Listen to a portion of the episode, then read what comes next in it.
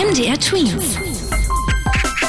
Dein 90 Sekunden Corona-Update. Hi, ich bin Lars. Der Landesschülerrat in Sachsen verlangt Wechselunterricht an den Schulen. Der Vorsitzende Oliver Sachse sagte, das für die Schule zuständige Kultusministerium habe viele Dinge nicht zur Verfügung gestellt, um Schüler und Schülerinnen vor steigenden Infektionszahlen zu schützen.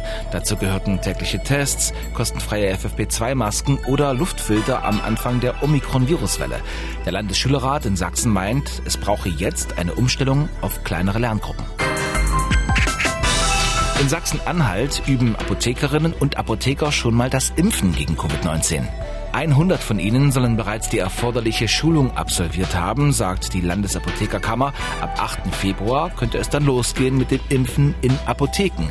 Der Präsident der Apothekerkammer Sachsen-Anhalt hat aber auch gesagt, dass die Impfung weiterhin Hauptaufgabe von Ärzten und Ärztinnen bleibt. Nur müsse man für die Zukunft vorbereitet sein, falls wieder mal in sehr kurzer Zeit sehr viele Menschen geimpft werden sollen. Und die Weltgesundheitsorganisation WHO macht uns Hoffnung auf einen sogenannten dauerhaften Corona-Frieden.